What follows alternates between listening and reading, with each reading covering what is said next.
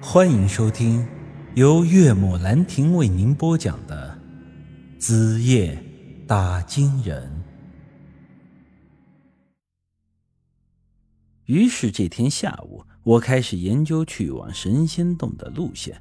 我之前说过，打金人秘典上的记载，我虽然看不懂，所以我便把自己研究的重点放在了那张羊皮地图上。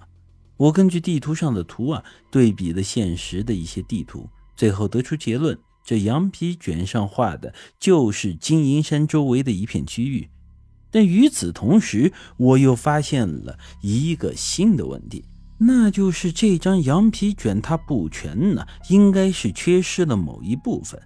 羊皮卷的周围很是粗糙，唯独有一侧的断面很是规整，所以。我觉得这应该是被某人用剪刀剪掉了一部分。为了得到完整的羊皮地图，之后我找到了张云石工作的地方，向他问起了这件事情。张云石告诉我，当年他父亲得到的羊皮地图应该是完整的。如果说羊皮卷被剪断了，那么另一半的地图很可能在他二叔那里。之后，云石又跟我说了一些他家里的家事。说那护林员大哥本来是有兄弟二人，护林员大哥是哥哥，还有一个比他小上两岁的弟弟。他们的父母啊，早年间因病去世，留下了未成年的兄弟俩相依为命。因此啊，这兄弟成年之后关系一直很好。护林员大哥得到了羊皮卷之后，许诺这东西有他弟弟一半。这再后来啊，两兄弟不知为何闹了一场很大的矛盾，最后硬是断绝了这兄弟关系。此后，护林员大哥带着一些家当离开了张家。我之前也说过，这人太实诚了，即便是和他的兄弟闹得都决裂了，他还是信守了当初的承诺，分了一半的羊皮卷给他的弟弟。在他看来，羊皮卷这玩意儿就是一件古董，是用来卖钱的，所以他也并不在乎它的完整性。少一半的羊皮卷，顶多也就是少了一半的钱呢。听完这些，我一时间显得很是无语。好东西就是这么被糟蹋了。不过听他这么一说，我是更好奇这羊皮卷最初是从何而来。之后，张云石还告诉我。当初他和他爸两兄弟决裂后，两人二十几年都没有再来往过。现如今，他二叔是不是还住在老家，甚至说是生是死，他都不清楚。我心想，这一下可就麻烦了呀！那一半羊皮卷要到哪里去找啊？即便是他二叔现在还在老家里住着，这穷光蛋一个，说不定羊皮卷早就被他给卖了。不过，话虽是这样说，我觉得自己还是有必要去一趟他们的家，就当是碰碰运气。毕竟这也是我现在唯一的出路了。之后啊，我便买了车票，让张云石带着我去了他的老家。他老家的村子离这里并不远，坐汽车五六个小时就到了。说来也巧，那个地方虽然和陈家村隔着两百多里公路，但那里却是和金银山属于同一条山系的。之前说过，金银山本身不算大，但它所连接的一条大山脉却是向南北延伸了几百里的。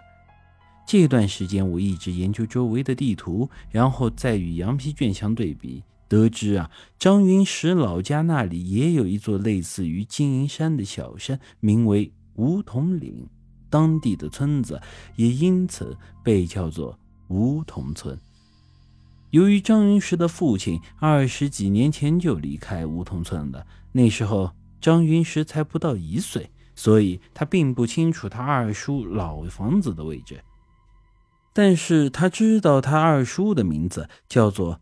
张三十，没错，他父亲和二叔一个三零，一个三十，听上去确实是亲兄弟俩。后来我们就在梧桐村打听起了张三十这个人，问了很多人，却没有人认识他。我一下子失落至极，想着二十多年过去了，人可能都已经没了，也有可能和他哥哥一样离开当地，到外头去打拼了。如此看来，要找到另一半的羊皮地图几乎是不可能的了。就在我已经打算放弃要离开村子的时候，这张云石看到村口有一群一边晒太阳一边聊天的农村妇人，他便又去找他们打听。这些妇人也是纷纷摇头，表示啊，也并不认识这个张三石此人。可是这时，旁边有一个坐着抽土烟的老头，听到了张云石的话，缓缓的走了过来。